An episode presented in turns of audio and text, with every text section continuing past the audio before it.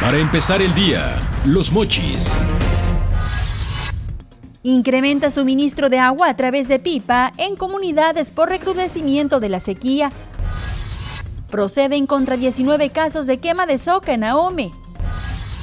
Repuntan consultas por diarreas. Centros de Salud Urbano reporta 17 casos en lo que va del mes de junio. Llaman a la población a no relajar medidas preventivas. Pescadores iniciarán trabajos de programa de empleo temporal este lunes. Para empezar el día, los mochis.